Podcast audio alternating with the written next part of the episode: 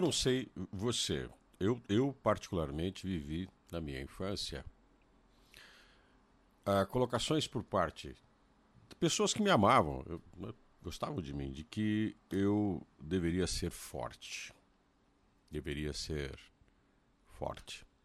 Bom, o que, que seria ser forte? Não me deixar abater por qualquer coisa e controlar as emoções. Suportar, por exemplo, a dor. Dor, dor.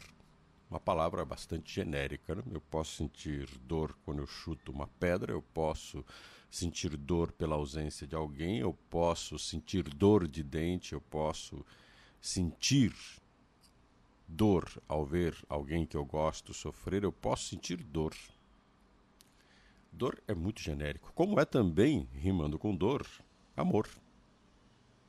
A gente diz que ama para coisas que a gente generaliza o sentimento de querer bem, de gostar, de ter uma felicidade ao viver e conviver, que amor virou algo meio genérico.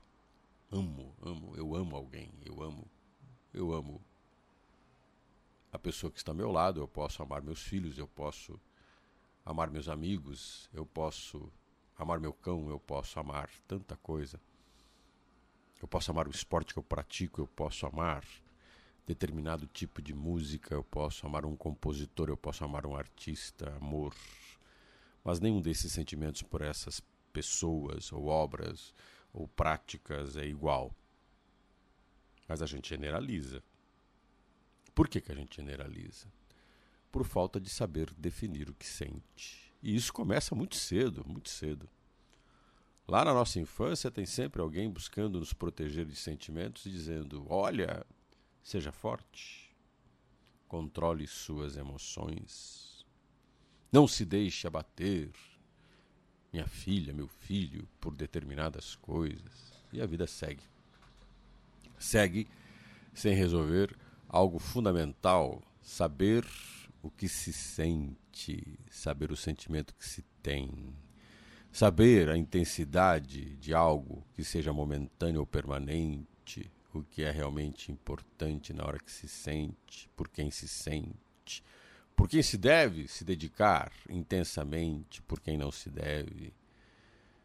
Tudo isso depende muito de como a gente lida e aprende a lidar com as emoções. Coisa que raramente hoje em dia nós sabemos fazer. Grande parte de nós tem uma dificuldade enorme de lidar com as emoções, de saber o que sente. E se você for observar, essa característica de não saber lidar com as emoções é, de certa maneira, um dos nossos principais problemas. Sim, um dos nossos principais problemas. Não saber lidar com as emoções. Não saber lidar com o sentimento. Não saber lidar com aquilo que se tem dentro de si que é um dos principais motores de nossas ações, as emoções. Logo, devemos ter em mente algo que no existencialismo considero uma lição, uma lição magnífica, que é separar os outros de nós, deixarmos de transformar a emoção em sensação reativa. Sensação reativa é uma coisa, emoção é outra. Podemos ser abandonados, podemos ser marginalizados, podemos ser esquecidos, podemos ser também amados, podemos ser admirados, podemos ser, mas sentir é outra coisa. Sentir tristeza, alegria é outra coisa. E a gente tem que saber administrar efetivamente em nós o potencial de entendermos a emoção que temos em relação ao que os outros fazem conosco. Pessoas podem nos admirar, pessoas podem nos odiar. O que vamos fazer com isso? Como vamos trabalhar nossas emoções em relação aos outros? Porque as nossas emoções, elas são nossas, são nossas e de mais ninguém. Isso é muito difícil para uma grande parte das pessoas entenderem, mas é importante que entendam que a emoção é algo que nos pertence. Administrá-la parte do princípio de saber entendê-la, saber o que se sente para saber o que fazer com o que se está sentindo. Passo importante, fundamental, determinante por uma coisa chamada felicidade. Saber o que se sente, saber a emoção que se tem. Efetivamente, objetivamente, com tudo isso, ser feliz com os outros e apesar dos outros.